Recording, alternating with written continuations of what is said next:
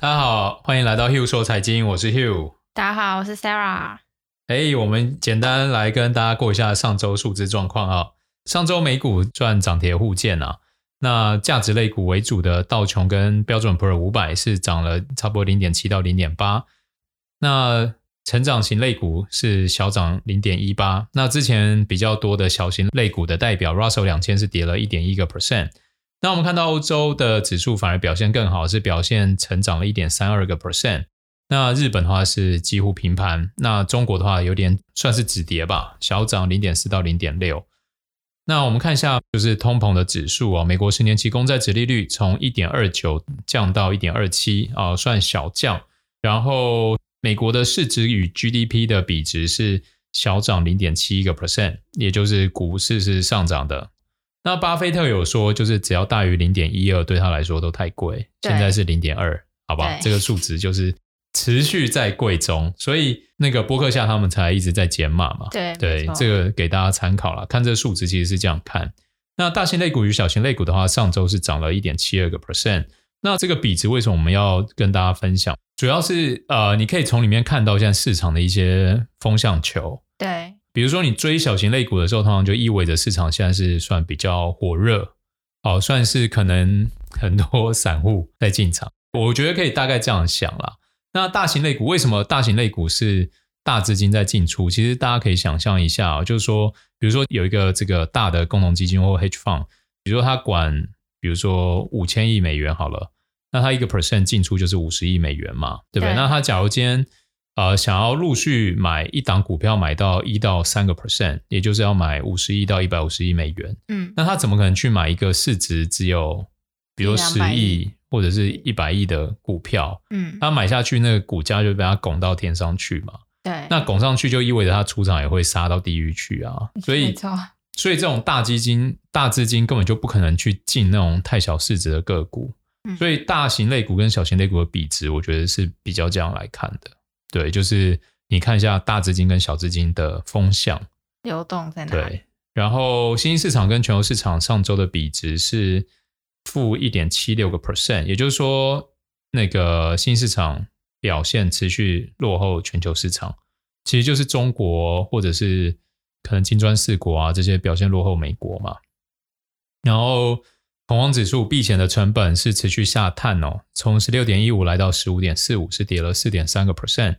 也就是说，现在大家做避险的成本是变低，又降低了。对，又降低哈。那看这个数值，我觉得。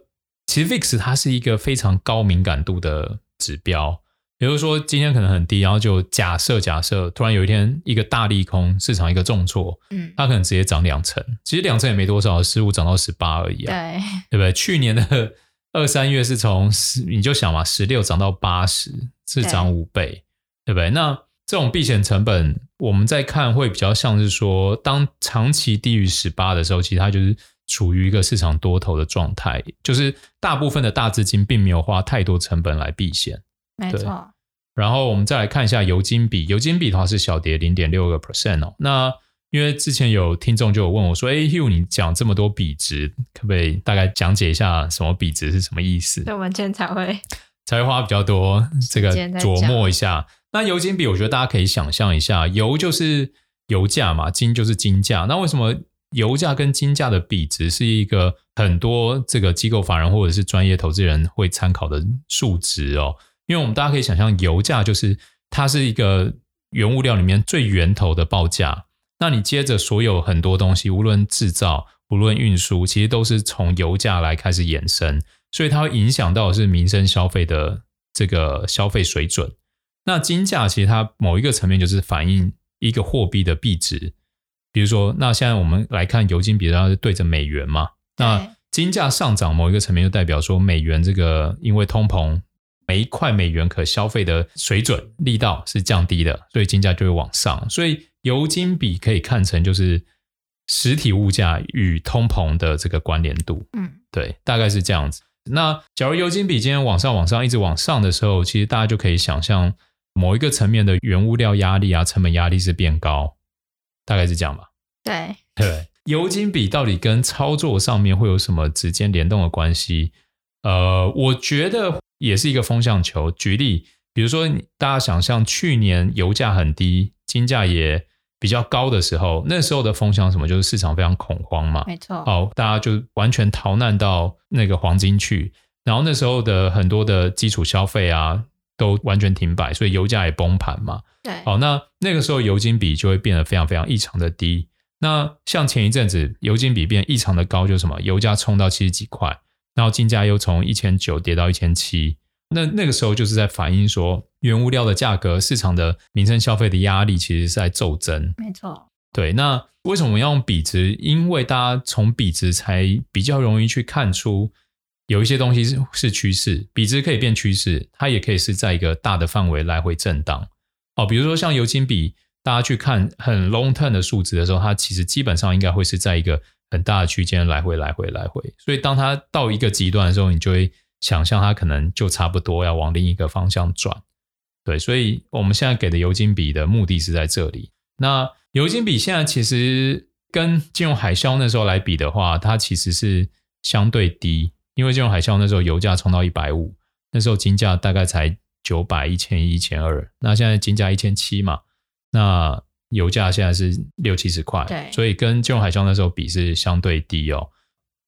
呃，油金比。假如它能维持在相对高档，也就是大家的民生消费的水准是持续强，然后恐慌系数是比较低，那我觉得是可以持续看好市场，大概是这样子。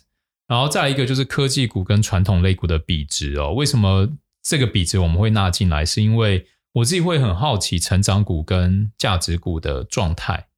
好，那科技股跟传统。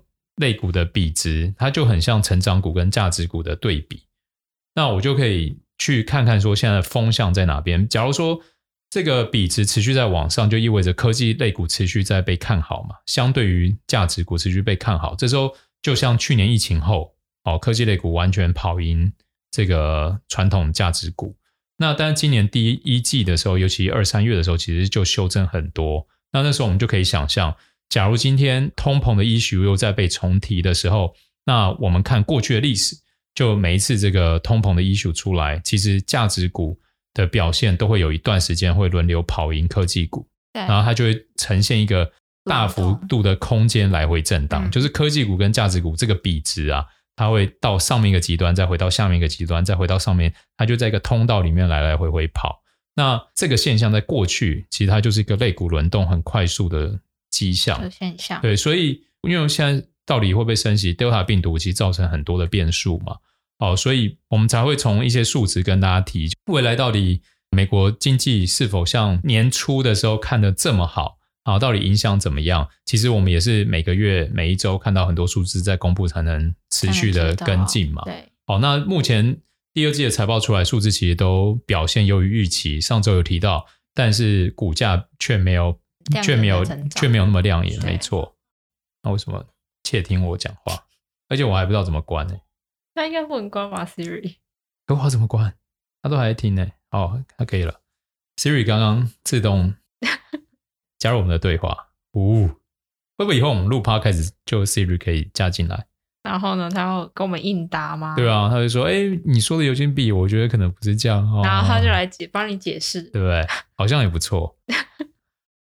好，那我们接着看一下那个上周产业状况哦。上周产业走强，ETF 金流也增加的有三个哦，有金融、工业跟原物料。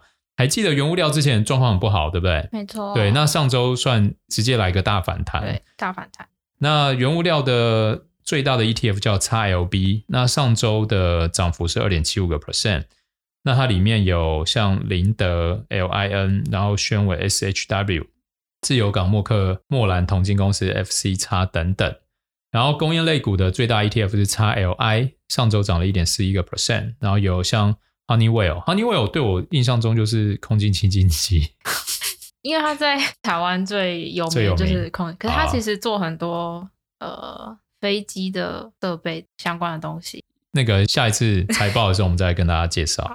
然后还有像 UPS 啊，送包裹的。然后还有波音啊、雷神啊，然后开拓重工等等。然后金融类股它是 XLF，上周涨幅一点九个 percent 哦。那里面有像波克夏、JP Morgan、BAC、Wells Fargo、花旗等等。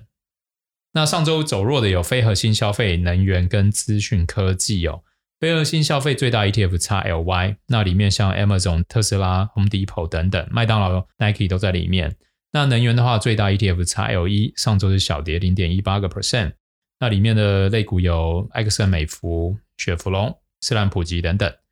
资讯科技的话，最大是 VGT 哦，那里面有 Apple 啊、微软、NVIDIA、Visa、Master、PayPal 这些等等的。那我们来看一下上周的全球单日确诊人数。七日的平均是持续上升哦，从前一周的五十七万上升到六十三点六万。那美国的话，七日平均是从十万八千上升到十二万九千，持续对于经济的复苏造成一些压力哦。那英国的话是两万七上升到两万九，日本一万三上升到一万七。那有减少的，像欧盟从六万六降到五万九，印度是三万九到三万六，巴西是三万二到两万八，然后泰国。哎，泰国的增加两万到两万二，好，那可以看到增加的速度远比降幅的速度快，没错，我们大家还是要加油，好吧，撑过去。看来疫情的这个冲击，对啊，可能还会再延续一段时间。接着，我们一起来看一下一些机构法人对市场的看法哦。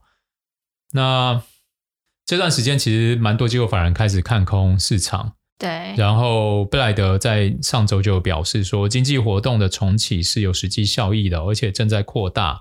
所以他们的分析师预计，美国将把成长的接力棒传给欧洲还有其他已开发市场，而 Delta 病毒可能会让疫苗的接种滞后的新兴市场造成部分的威胁。其实我们这几周一直在看那个新兴市场与成熟市场的比值是持续都在往下的，嗯，对吧？所以像这种状态，我就会。建议大家不要在这个时候去接新兴市场的股票，因为你看，像第一个中美关系现在状况其实更紧张，没错，只是新闻很少讲，但是可以从美国的 SEC 对中国的 ADR 要做更多的监管开始，到很多的大放都开始从中国的 ADR 还有港股这边做撤资，嗯，对啊，都可以看得出来，其实大家都有闻到这个这个风向。我觉得做投资第一点啊，就是不要逆大势。就是我常常说，第一个你不要跟政府政府对坐，他在做多市场，你就不要他妈觉得说你政府是错的，我就跳进跟你对干。拜托他印两兆美元，你是能你是能怎样，对不对？这不，所以第一个一定是不要跟政府对坐。第二个就是说，假如大事你发现很多人都开始转弯了，你真的要提高警觉。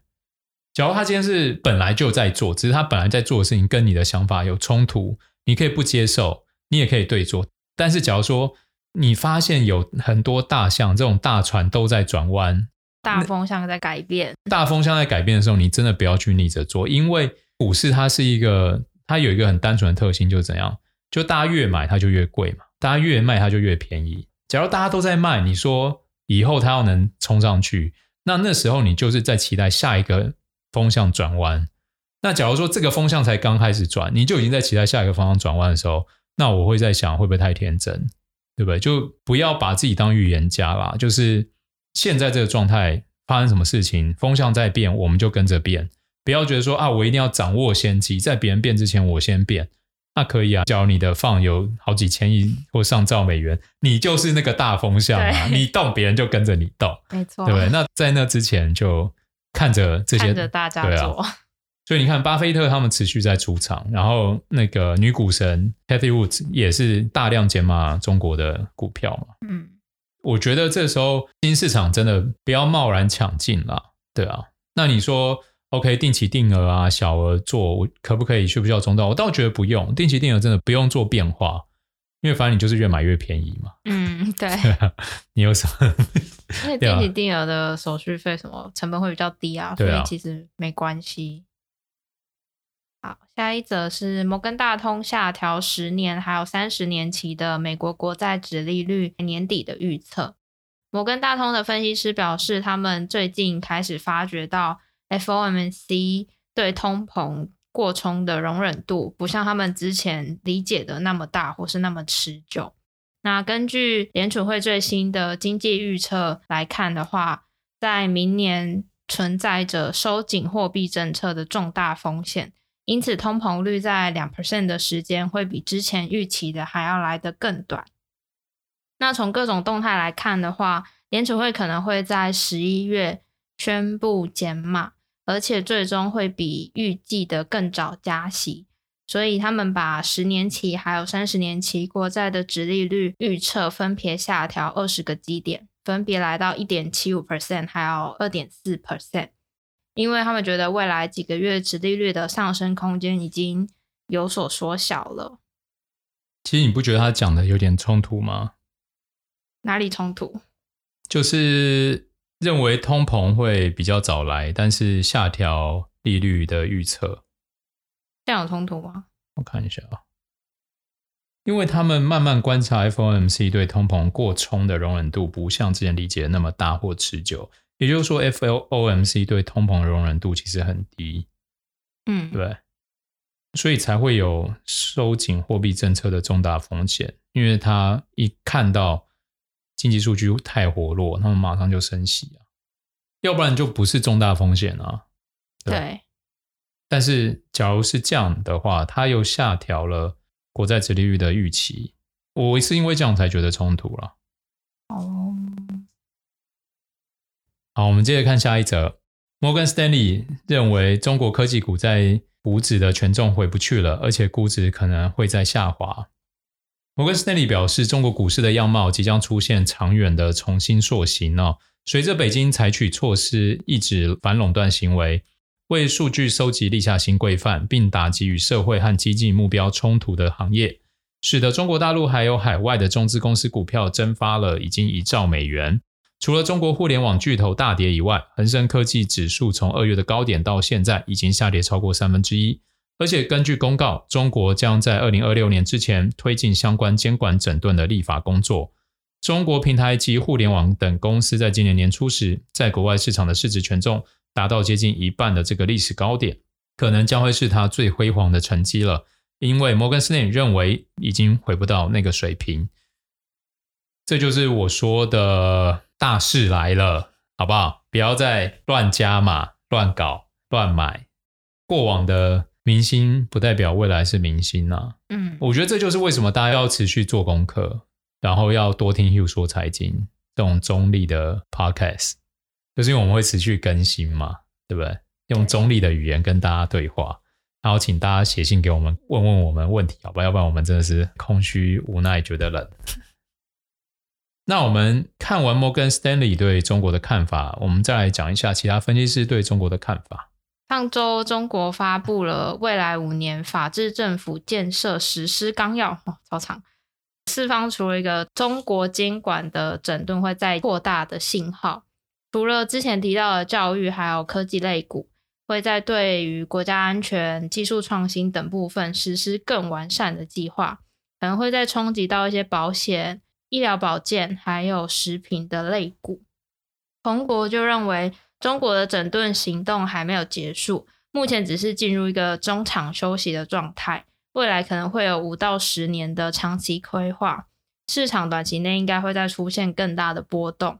股市的估值还是会根据政策的变化而往下降。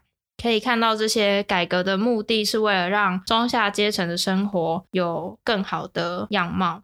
这些监管的新领域是可以预见的，但目前为止似乎都没有看到具体的策略。加强对网络还有各产业结合的审查，从长远来看是有利于大众的安全，也有利于平衡。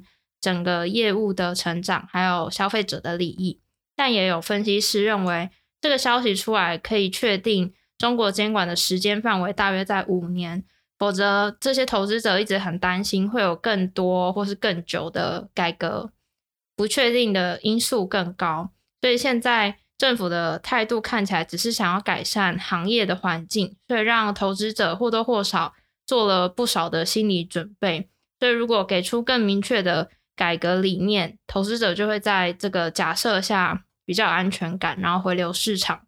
他们觉得没有必要太悲观，因为这个影响只会仅限于几个行业。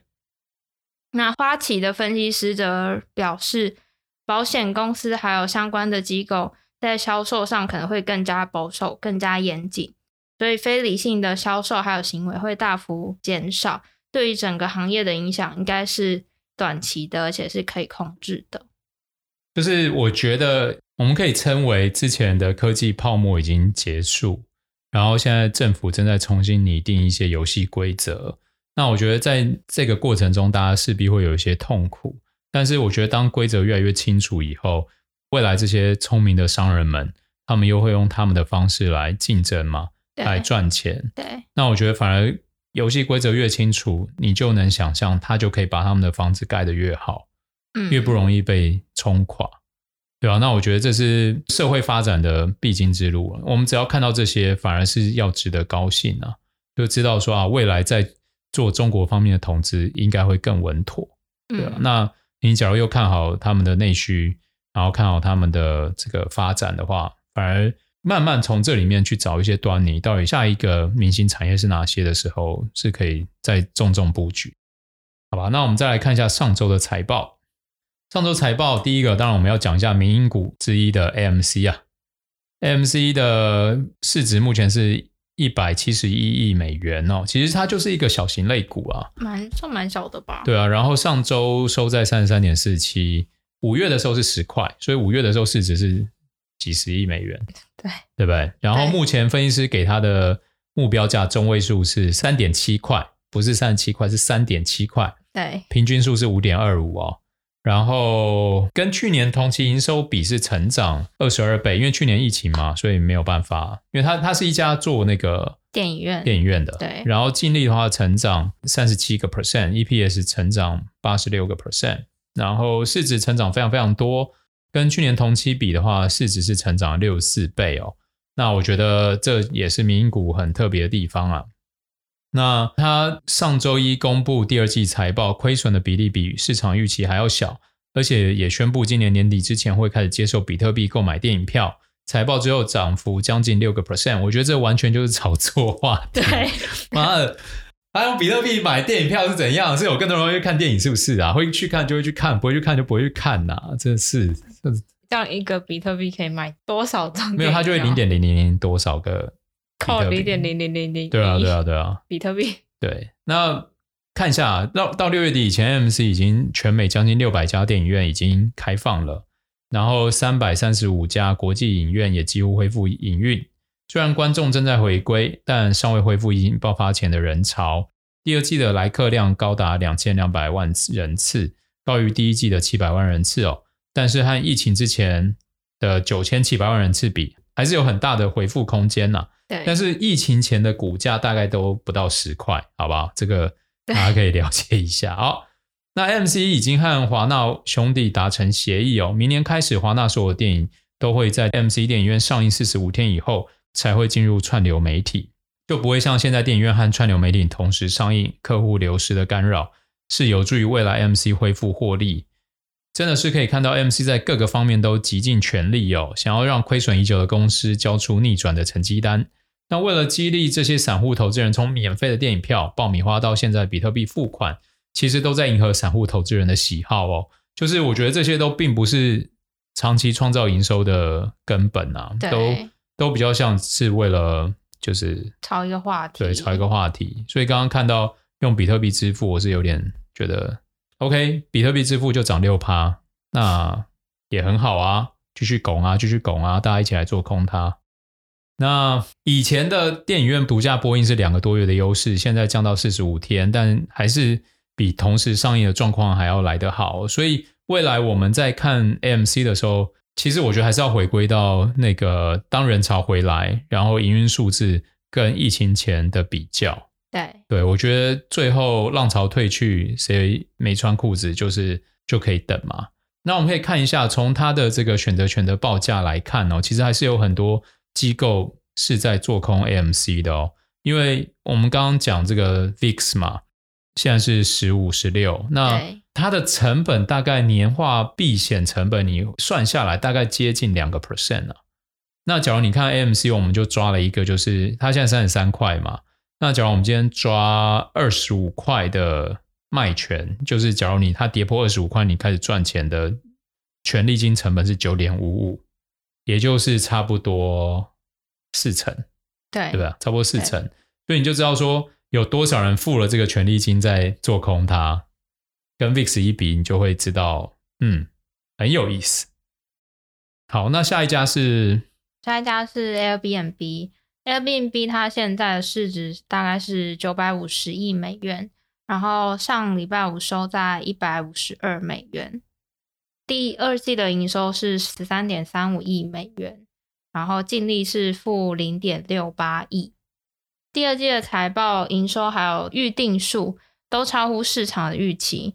那第二季的订房数跟前一季相比增加了二十九 percent，跟去年同期相比更是惊人的大增，快要两倍。但是因为担忧 Delta 变种病毒，所以财报之后股价还是跌了四个 percent 左右。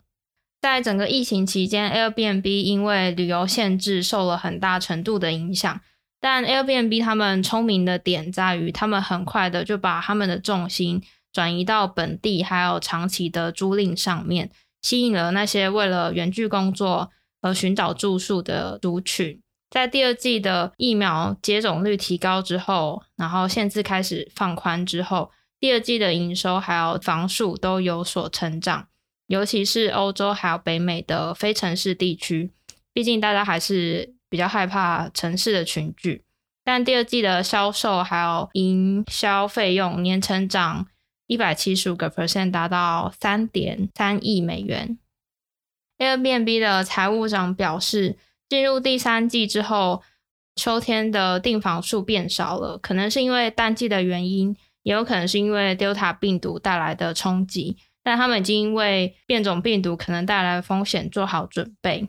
我们觉得 Airbnb 对于自己的定位还有应变的策略都蛮清晰明确的，而且旅游这件事不会因为现在限制，大家未来就不会再旅游，反而应该会在解封之后大解放。所以现在的策略让他们的市场不再只是休闲旅游，反而更涉猎到租赁的其他市场。比之前的休闲旅游市场是更多元的，所以整体前景还是不错的。那 Airbnb 也跟大家分享哦，假如说现在一百五十二块你买进，然后明年六月用一百八十块做 sell code 的话，你可以收到十五块的权利金，也就是你可以有三成的收益。假如涨到一百八了，那假如它涨不到一百八，那你的成本会从一百五降到一三五嘛。那假如说你现在一五二觉得太贵，你可以设一百二，明年去买进的话，你可以收九块，对啊，大概也有大概八趴的年化报酬。那接着我们看一下之前跟大家提到专门做这个虚拟币交易所的 Coinbase 哦，那 Coinbase 现在市值是五百五十亿美元，现价是两百六十一块。那从公布财报以后，股价至今是跌了六点六三个 percent 哦。那它的第二季营收净利都优于市场的预期。那从财报中你可以看到，Coinbase 是极度依赖加密货币哦。他们的第二季的平台成交额与第一季比的话是暴增了三十八个 percent，总交易收入达到十九亿美元，订阅还有服务收入是一点零三亿美元，比第一季增长了八十二个 percent。所以其实表现都非常非常好哦。但是即使看到这么好的数字，市场目前还是有很多人在做卖出，对，对不对？那可能是认为就是说，与其买 Coinbase，还不如直接买一些虚拟币。嗯，对啊。那我觉得会买很多虚拟币，某一个层面就是跟去炒极小 tiny 型公司是很像的，对啊。只是它更没有，就是 没有营收。对，我还记得之前有人找我去投虚拟币交易所的公司，然后我就问说：“哎，那你我买你 ICO 的币，我要怎么确保说我会拿到多少配息啊？”就是。你 ICO 是写合约嘛？你里面合约有写到说你们赚多少钱会分多少钱给股东吗？然后他们也说没有啊。然后我说 那我到底干嘛？为什么要买？但是我得说还是很多人买啊，ICO 还是很多人买啊，对啊。我觉得那个热潮完全过了啦。要再有一波 ICO 热潮，我觉得是要有一个下一个就是 Superstar 出来，要不然我觉得既有的 ICO 大家应该都已经觉得跟骗局是几乎划等号。嗯，你也不能说骗局啊，就是。它就是一个，对啊，嗯，对啊，什么？就是一个坏话不好说，对，因为 Coinbase 其实我看到的一个风险是，第二季它财报那么好，是因为那时候的比特币跟以太币价格都很高，对，对不对？那后来都跌下来嘛。那当然，最近比特币又回到四万多，以太币也回到三千多，但是呃，我觉得就是这种虚拟币的高波动性啊，这件事情。当热潮慢慢过的时候，然后又没人再上车，嗯，对不对？往下，对，就很容易往下，大家就会开始逃命嘛，就跟民营股一样啊。对，我觉得参与热潮有几种，第一种就是有对他极度信仰，第二种就是哦，因为有这个热潮，我马上我也跟着投。但第二种人就是他发现热度一消退，他马上就离开了。嗯，第三种人就是傻傻后知后觉。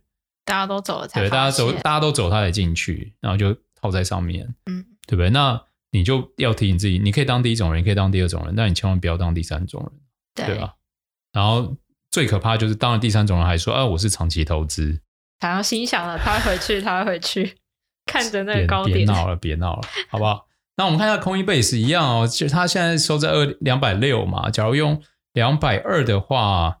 它的那个 sell put 是有三十七块，也就是大概有十五个 percent，也就是两百六到两百二四十块，就有人愿意付三十七块，有人付他要跌破一百八才赚钱的成本，所以你就知道说有 多少人有多少人愿意压住它跌破一百八，这这个就是一个很惊人的数字。然后我们看看另外一边在买权哦，买权假如到明年的六月。现在两百六嘛，好，三百块的成本是四十块，也就是说三百四那边是有极大极大压力的。其实每一个十块压力都很大了，嗯，对啊，所以，嗯，假如你有买 Coinbase，或者是你想买 Coinbase，Good luck。好，最后一家，最后一家是 Disney，Disney 目前的市值是差不多三千三百亿美元，上礼拜现价是收在一百八十一块。那第二季的财报，呃，营收是一百七十亿美元，净利是九点二亿美元。那第二季 Disney 的财报整体来说是非常好的，不论是营收还是净利，呃，还是串流媒体的订阅人数成长，都比市场预期的还要来得好。而且他们还宣布 Disney Plus 将在台湾、南韩还有香港登场了。所以我们大概十一月开始就有 Disney Plus 可以使用了。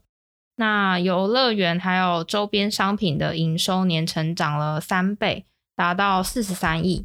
那因为之前疫情的关系，游乐园都关闭，所以如果单看游乐园本身的净利的话，其实是还没有恢复获利的。但是游乐园归属的部门，就是他们还会再加上其他主角的一些周边商品。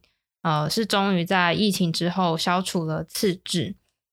那游乐园的营业恢复，其实对迪士尼是非常重要的。从数据来看，游乐园的营收在二零一九年占了整体营收三十七个 percent。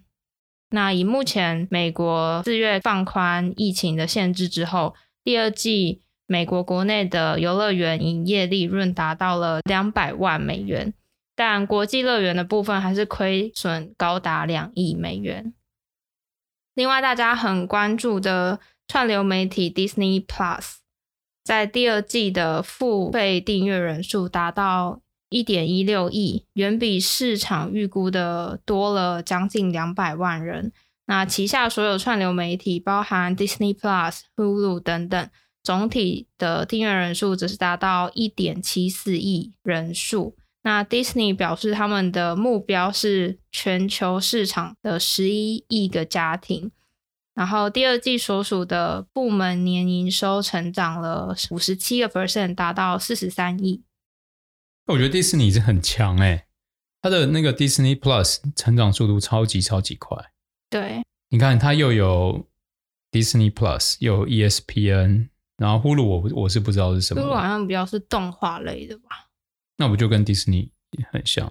但 Hulu 是收购来的，所以跟原本迪士尼的。哦、那 ESPN Plus 对我来说，我就很会很想看很多运动。对男生啊，对男生来说。然后，假如我家有小孩，Disney Plus 就很有诱因，因为 Netflix 的那个动画其实是比较青少年。嗯，对啊。对那我那种小孩很小的，我可能就会希望是看。什么史努比啊，什么米奇米妮，对对对对对，看那类的。所以我觉得 Disney Plus 在台湾以上是应该马上就会订。嗯、那假如它的成年的影集又厉害的话，可能 Netflix 我就会弃守。Netflix 第二季的成长率好像不是说很好，对啊，所以他们才想要往那个游戏发展平台嘛。我觉得真的很硬啊，就是不知道哎、欸，我觉得最后可能大家会合并吧，最终啊，不知道，不知道哎、欸。好，我们来看一下迪士尼的卖权哦，就是避险的成本啊。呃，假如说是明年六月的话，它现在一百八十块嘛，然后一样跌两成，一百五十块，大概是要付六块钱，也就是四趴，对不对？所以你看嘛，大盘是两趴，然后好的股票大概四个 percent，对，然后民营股就是四十趴，有没有？所以从那个选择权定价，我们可以看到一些端倪，就是说市场避险的成本嘛，愿意付的避险成本。然后，但是我们也可以看到买权呐、啊，上方压力比较重，像一九五的话就已经要十二块，两百要十块，所以其实这双方的压力算是比较重的，对，对啊。那这个时候，其实某个层面你也可以就是跟着大环境走嘛，比如说你现在有迪士尼的持股，你就去收收看这十块或十二块，对啊。好，那最后就是一些财经要闻。拜登上周赢得经济议程上的重大胜利哦，上周二投票通过基建法案，然后再来，美国上周首次申领失业救济金人数为三十七点五万人，比前一周的三十八点五万人人数来的下降，那这都是对于经济的进程是好的数字。对，好，大家就听到这就知道说，OK，就是哦，有变更好，变更好，这样就就这样就好了，你不用也不用想太多，这样对市场有什么影响？好，就是有变好，或是有变不好，变不好的时候。就想说，哎，变不好会不会对我的部位造成一些风险？那变好的话，假如市场这时候又跌，那就是哇，会不会利多出尽？当然，我们就可以用这个角度去看看市场的变化了。然后，美国众议院提出一项法案哦，旨在约束苹果和 Google 等公司运营的强大应用商店哦。众议院司法委员会在六月通过六项反垄断措施，其中大部分都在限制科技巨头，所以其实。不只是中国，其实美国也在做这件事情啊。对对啊，然后印度最高法院重锤落下，Amazon 还有 Flipkart 必须接受反垄断调查。最近大家都在反垄断调查，哎，我觉得其实科技巨头说的某一个层面真的很可怕啊。你看，我们刚刚录一录，那个叫什么 Siri 就是跑出来，你不觉得？假如你是一个对个资很有高度敏感跟这种重隐私的，其实这件事情。假如是那样的话，是不能接受。然后还有那个听众们可以实验看看啊，你就跟朋友不要讲出来，用手写写一个你们最近彼此都没有聊过的话题。嗯，好，写完以后你们就开始用嘴巴聊，聊完你们看看 Facebook 会不会跳相关广告？这个真的会，这个真的会啊！你不觉得这是非常恐怖的事吗？这蛮恐怖的，对啊，所以，对啊。那我是对个资，因为我觉得我自己太渺小，我的个资你们就用吧，对不对？说明是只是让我生活更便利啊，对，好了，就以上就是 一路说财经，我们下周见。有什么问题欢迎来信跟我们讨论，大家拜拜。